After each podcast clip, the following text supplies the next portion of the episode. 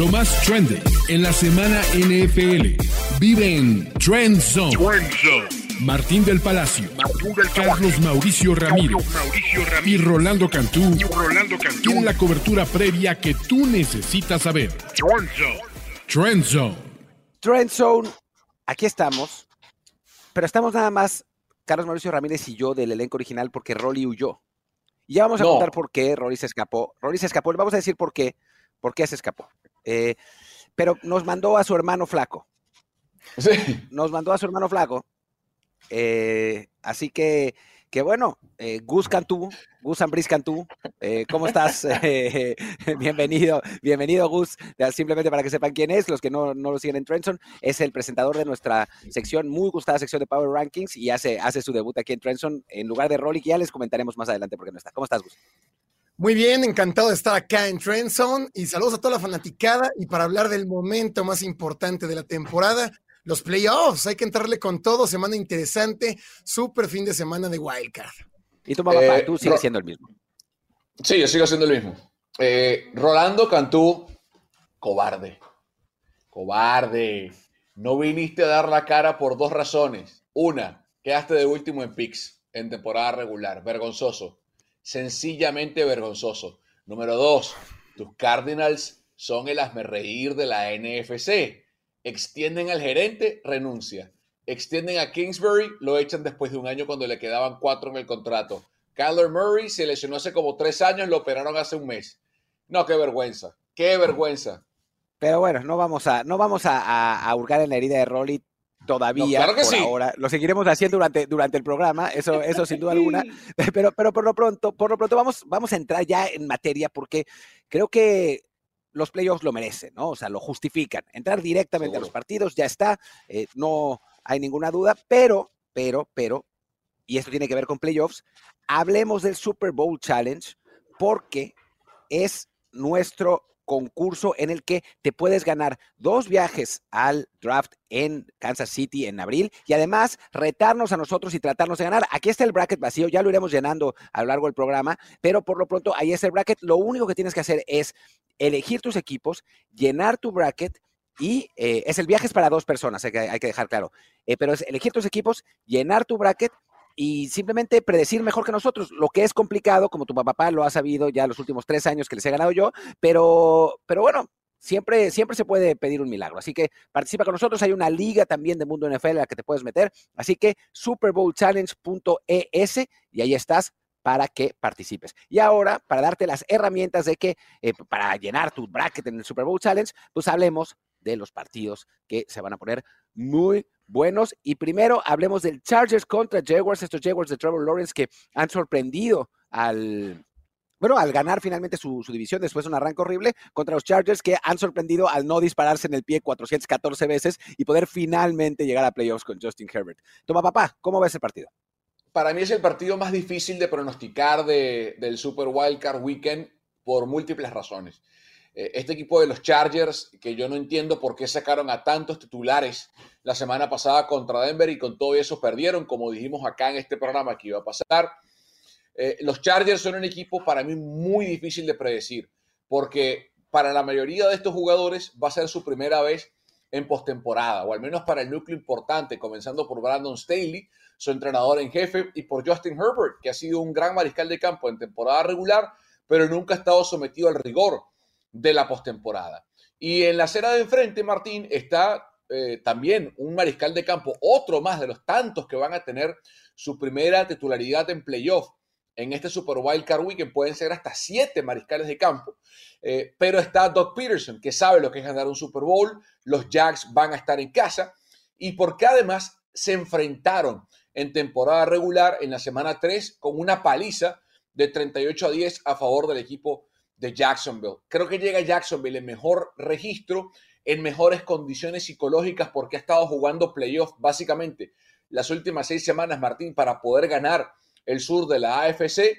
Eh, va a ser, insisto, para mí es el partido más difícil de pronosticar del fin de semana. No sé qué piensa Gus, pero me parece de lo más atractivo por la paridad que existe, por las cosas que acabo de describir.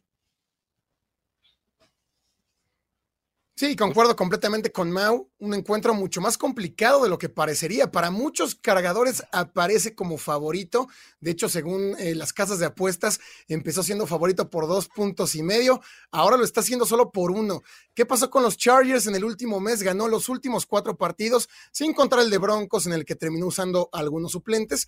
Pero esos cuatro partidos fueron ante Delfines, ante Titanes, ante Colts y ante los Rams. Equipos que no le exigieron mucho. Curiosamente, la defensa, la unidad defensiva de este equipo es la que ha brillado. Han permitido en promedio solamente 11 puntos en estos cuatro duelos. Y la ofensiva con Justin Herbert, que es un mariscal explosivo, pues ha estado apagada. Únicamente han anotado 22. Los Jaguares, como lo menciona, pues sí han jugado playoffs, básicamente los últimos ocho encuentros, han ganado los últimos cinco, llegan con cinco victorias consecutivas, anotando en promedio 29 y permitiendo solamente 15. Me parece que la diferencia de coacheo, Doc Peterson, que es candidato a ser coach del año, pues, eh, pues sí es diametralmente distinta a lo de Brandon Staley. Ya veremos cómo se luce Staley, cuántas veces jugará en cuarta oportunidad. Va a ser clave también el coacheo. ¿eh? A ver, yo les voy a decir, estamos hablando de Trevor Lawrence, de, de Justin Herbert, de que quieran, pero les voy a decir el jugador más importante de este partido. Y el jugador más importante del partido juega en los Chargers y se llama Nick Bosa. Eh, se llama Joe Bosa. Joey Bosa. Ya te, lo estoy, te, estoy, te, estoy, quitando a tu, a tu jugador, eh, mi querido. Yo sé que lo amas, yo sé que lo amas, Martín, yo sé que lo amas, tranquilo. Ya hablaremos del jugador defensivo del año, tranquilo. Sí, ya, ya les andaba quitando a, a, Nick Bosa. Se llama Joey Bosa. Les voy a decir un, algunos, algunos números de los Chargers con Joey Bosa y sin Joey Bosa para que se den una idea. Sin él, han recibido 23.4 puntos por partido. Con él han recibido 17.7 puntos por partido. Es un touchdown de diferencia lo de, lo, de Joey Bosa. Normalmente hablamos de los corebacks y la importancia que tienen y cuando uno está lesionado, como su suplente, bla, bla, pero nunca hablamos de los edge rushers eh, elite. Y son casi tan importantes como los, como los corebacks. Y en el caso de Chargers, el hecho de que haya vuelto Joy Bosa, de que haya vuelto bien, de que esté eh, registrando números, me parece que es lo que inclina la balanza en favor del equipo de Los Ángeles. Obviamente, si hablamos de, eh, a mí me parece que todavía Herbert es mejor que Trevor Lawrence, me parece que tienen mejores armas. Vamos a ver si Mike Williams está listo para, para volver después de haberse lesionado tontamente en el partido contra Denver, en un juego donde no tendría por qué haber estado en, en el terreno de juego. Pero a mí sí, sinceramente, por, por Joey Bosa, me parece que sí hay una diferencia en favor de los Chargers y además en cuanto a los skill players, también me parece que eh, los Chargers tienen cierta ventaja. Next. Next. Pasemos al siguiente partido entonces, que es Ravens contra Bengals, donde planea, planea la pregunta de, Lamar Jackson. O sea, claramente es, es la diferencia, ¿no? Si Lamar Jackson está, que parece que no, si Lamar Jackson está, este es un partido de rivalidad durísima, donde se van a dar con todo, eh, donde no, no es muy difícil pronosticar un ganador. Si no está, pues entonces está muy complicada la cosa para Baltimore, porque Tyler Hurt está también lesionado, no se ve, no se ve cómo. Pero bueno, analicémoslo, analicémoslo. A ver, toma papá, habla. y, yo creo incluso, Martín y Gus, que con, que con eh, Lamar Jackson es, eh, muy cercano, imposible que Baltimore gane este partido. Eh, es muy raro eh, que tengamos un duelo de esta naturaleza, no que sea un duelo divisional, porque es uno de los varios partidos que tenemos en Super Wildcard Weekend de equipos que se enfrentaron en la temporada regular, sino que estos se enfrentaron la semana pasada, o sea, el último partido de temporada regular entre tanto Baltimore como Cincinnati fue uno contra el otro. Creo que lo de Lamar es modo milagro e inclusive, si está a tono, una cosa, Gus, es estar en forma, otra cosa es estar en forma de juego. Lo único en la NFL que te coloca en forma para jugar fútbol americano es jugar fútbol americano. De nada sirve entrenar el miércoles, eh, entrenar el jueves, hacer el walkthrough el sábado para luego jugar el domingo. Y Lamar Jackson tiene más de dos meses que no juega. Entonces, eh, si Cincinnati se enfrenta a un Lamar Jackson que está sin ritmo de juego y que además tiene serias limitantes en cuanto a sus skill position players, eh, mientras Cincinnati tiene la localía, la experiencia reciente y más profundidad de roster Gus, yo no veo cómo Baltimore, incluso con Lamar Jackson, le va a ganar al actual campeón de la AFC en la carretera. A ver, completamente de, acuerdo. También, perdón, perdón, tu papá, pero estás tomando un partido, el partido de la semana pasada, en el que, que no servía para nada. O sea, que los dos equipos ya estaban prácticamente. ¿Cómo, eh, que no? Amarrados. O sea, no, no, no. No, digo, Cincinnati tenía que ganar y tenía que ganar Buffalo también y a los Ravens, los Ravens ya no se jugaban nada. O sea, de, qué servía a los Ravens? Sí, sí, sí, si ganaba Baltimore y iban al volado y ganaban en la división. O sea, cualquiera de los dos tenía que ganar ah, ese partido. Claro, o sea, era un partido de vida o muerte para los dos. Era, ganar y el volado ganaba. O sea, si ganaba eh, Ravens, iban al volado para el tema de la división, que era lo que tenía enojado a Zach Taylor. No, no, Martín. O sea, e, era un partido para ganar. Pero Baltimore, Baltimore, Baltimore salió a ese partido como si no se jugara nada. O sea. Bueno, pero, eso ya es problema de. Empezó el partido, de, empezó el partido de Cincinnati, empezó ganando. No sé, o sea, yo a mí no, a mí no me parece que, vaya a ser una referencia el, partido de la semana pasada. O sea, es, es, la clave es, es Lamar, la clave es el coreback. Sí, creo que nos hemos comprado la historia que con Lamar la, eh, podría ser distinto. Creo que con o sin Lamar, como lo dice Mau, eh, los Ravens están perdidos. Lamar Jackson lleva seis partidos sin jugar. Lo mejor que tiene Baltimore a final de campaña es la defensa, pero esa defensa que también Kenny Pickett les movió el balón lo que quiso. Un drive final en que no lo pudieron detener y les corrieron 200 yardas hace dos semanas. Una defensa que viene de comerse lo que haya sido de Jamar Chase de toda esa ofensiva de los Bengals y que no ha podido detener dado a que se la pasa todo el tiempo en el campo.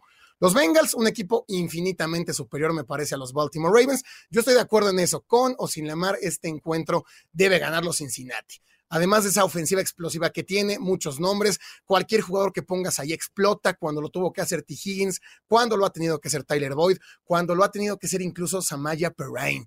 Y del otro lado, la defensa de Cincinnati está jugando muy bien. Esa unidad que nos podría preocupar es la defensiva que más balones ha robado en las últimas tres semanas y ha permitido solamente 12 puntos en promedio en los últimos cuatro partidos. Llegan con ocho juegos ganados al hilo, incluido el juego de los jefes. Nunca sabremos qué hubiera pasado en ese encuentro contra Bills, era una prueba dura, pero creo que Cincinnati debe salir con la victoria, repito, aún con la mar en el terreno. Lleva seis semanas sin jugar la mar, sin siquiera entrenar.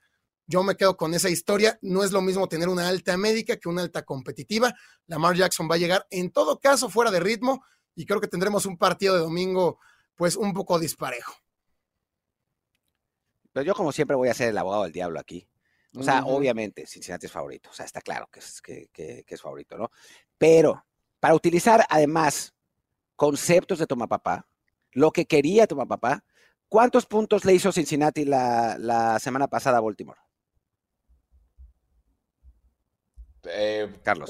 No sé, no me acuerdo. La verdad que no me acuerdo. Bueno, 27. 27. Eso. ¿Sabes cuántos puntos le hizo la ofensiva? o sea, la hizo con, con, series ofensivas largas. ¿Cuántos vinieron de turnovers? A la mayoría. O sea. 21. No es tampoco que haya jugado también, también esa ofensiva. No es que Joe Burrow haya sido espectacular, ni mucho menos. Es que la defensa de Baltimore es legítimamente buena. El problema es que la, ofensiva de Baltimore es legítimamente mala si no tiene a Lamar Jackson. O sea, si tiene, incluso con Taylor Huntley, eh, no tiene jugadores de, no tiene skill players, de por, por tierra están mejor. O sea, yo creo creo que va a ganar Cincinnati, ¿no? Y vamos a hablar, o sea, podemos, podemos irnos a los picks ahora que terminemos el, la parte de análisis, pero yo no creo que sea tan fácil, ¿no? Las rivalidades divisionales son complicadas, la defensa de Baltimore es una de las mejores de, la liga, la quinta mejor contra la carrera, así que olvidémonos de Joe Mixon en el, en el partido. O sea, creo que Baltimore tiene una oportunidad de hacer el partido difícil. De eso que vaya a ganar es otra cosa, ¿no? Pero no es la paliza que a veces se piensa. Eso sí, si de pronto un Tyler Hunt lesionado tira dos intercepciones, bueno, se acabó el partido, ¿no? O sea, no, no, no va para allá. Pero si son más o menos efectivos, creo que puede ser un partido no tan disparejo como creemos. Pero bueno, pasemos al tercer partido de la americana, que este, en mi opinión, sí va a ser más disparejo de lo que creemos, es el Bills contra Miami. Para empezar, porque ni siquiera sabemos quién va a ser el quarterback de Miami y el que juegue, no sabemos si va a estar sano tampoco. Así que se ve, se ve difícil. Sí, y, si lo que vimos la semana pasada contra New England eh, es un indicativo del estado anímico y psicológico en el que están los Bills, los Dolphins están eh, metidos en medio de una, de una paliza.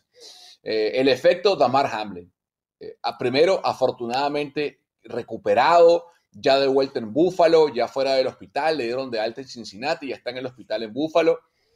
Y, esa primera devolución de patada, que fue la primera devolución en tres años y tres meses que tenía el equipo de, de, Buffalo, y luego tener otra cuando estaban abajo en el tercer cuarto, abajo por tres puntos, todo con tres, el número de Damar Hamlin, eh, hay una, hay una eh, narrativa en torno a este equipo de los Bills, eh, Gus y, Martín, que pareciera ser el equipo, al menos en la AFC, el equipo del destino. Esto sabemos que, puede cambiar en cualquier momento en la NFL porque así es esta hermosa liga, ¿no? Eh, pero yo no veo cómo, eh, Martín, de nuevo, un caso similar al de, al de los Ravens. Si está Tua, va a estar sin ritmo competitivo. Si está Skyler Thompson, o se está eh, Teddy Bridgewater, son mariscales de campo de, segundo nivel o tercer nivel en la NFL. Thompson, segundo nivel, Teddy Bridgewater. En la carretera, con ese clima, en Buffalo, eh, yo no veo cómo los Dolphins Goose pueden hacerle siquiera cosquilla a los Bills. Si no, recordemos que la mala racha de los Delfines empezó con Tua estando sano, lanzando intercepciones al por mayor contra los 49ers, contra los Packers. El coach de Mike McDaniel se terminó cayendo a final de la campaña cuando lo empezaron a estudiar más. Ya ni siquiera veíamos a Tyreek Hill, ya ni siquiera veíamos tanto a Jalen Waddle.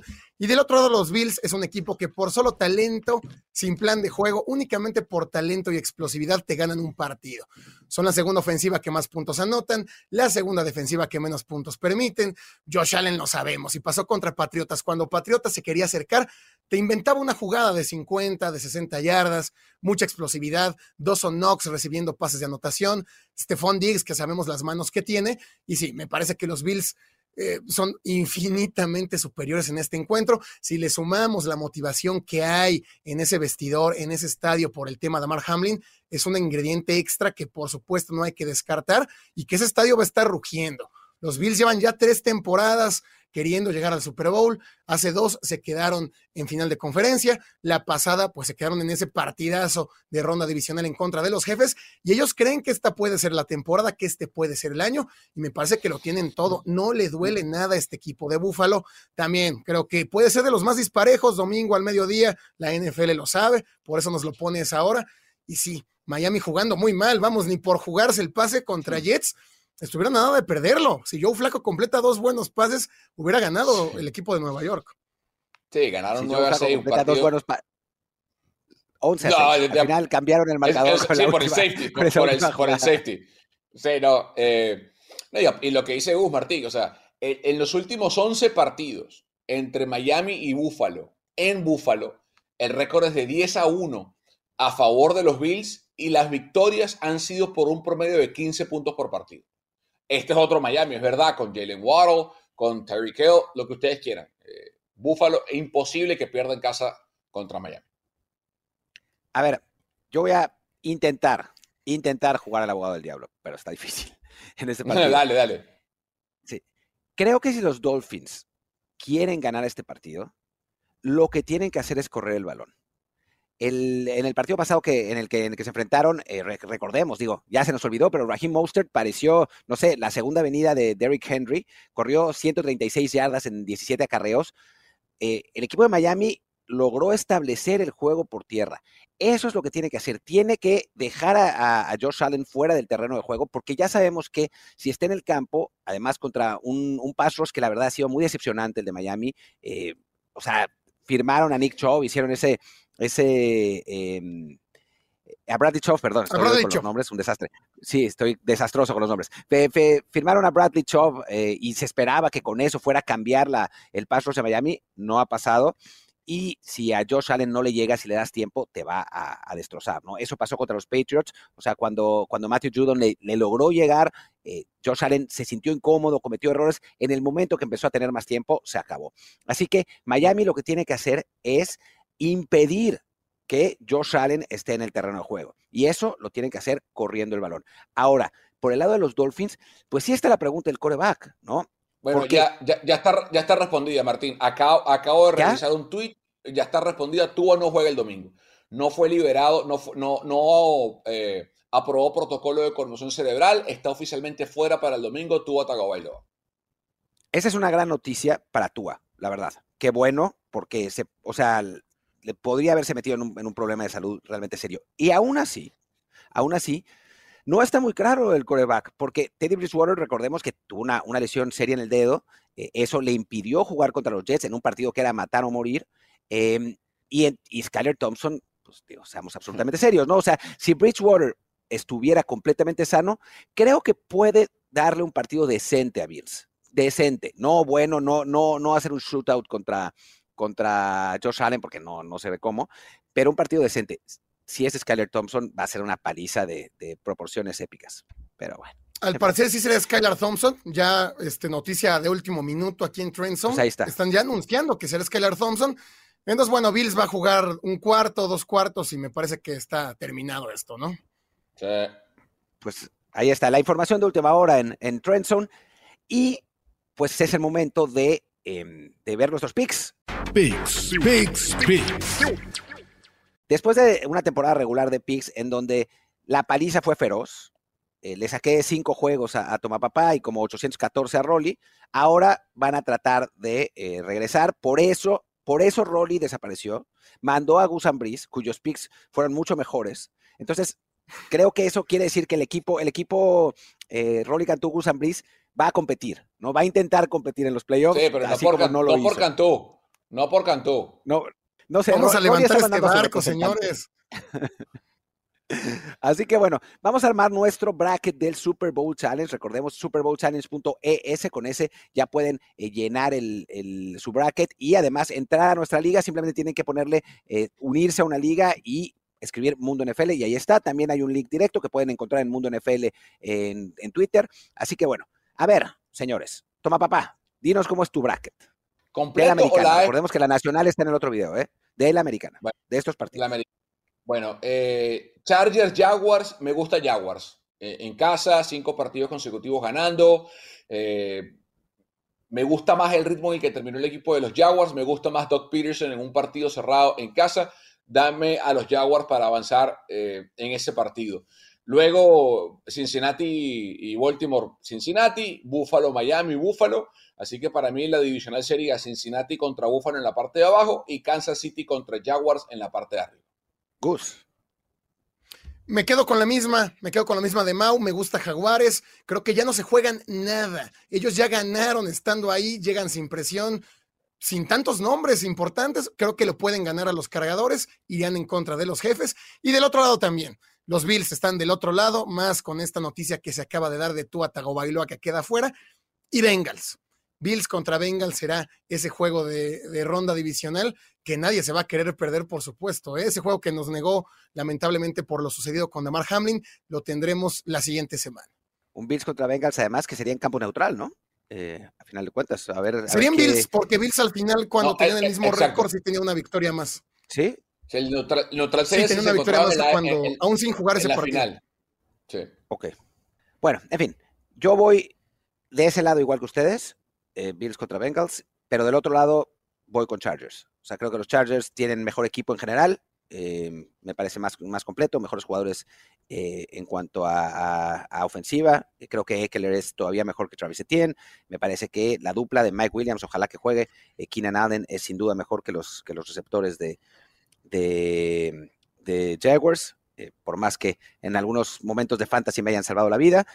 Y, y la defensiva me parece que es, que es también mejor la de, la, de, la de Chargers. Así que lo único que me hace dudar es que los Chargers sean capaces de, de dispararse en el pie y perder de algún modo raro, que es, no es imposible, pero el De rival ser son los Chargers. Pues. O sea, tampoco. De, de ser los Chargers. Sí, o sea, pero claro, pero el rival son los Jaguars. O sea, si jugaran contra los Pats, por ejemplo, ten- tendría miedo. Tendría miedo, pero me parece que como está así, no. Pero bueno, en fin, eh, pues con esto cer- cerramos la americana. Muchas gracias, Gus. Muchas gracias, Toma Papá. Y los invito a que vean el siguiente video, el de la conferencia nacional, donde vamos a hablar de los partidos de playoffs de esa conferencia. Así que no se vayan, no es todo Trenson. Aquí seguimos. Y pues yo soy Martín del Palacio y nos vemos en ese video con más y mejor NFL. Trend Zone. Conducción, Martín del Palacio, Carlos Mauricio Ramírez y Rolando Cantú. Productor, Kevin Ruiz. Productores asociados, Omar Olvera y Alejandro Cabrera. Productores ejecutivos, Luis Obregón y Gerardo Chapa. Voz en off y diseño de audio, Antonio Semper. Una producción de primero y diez para NFL.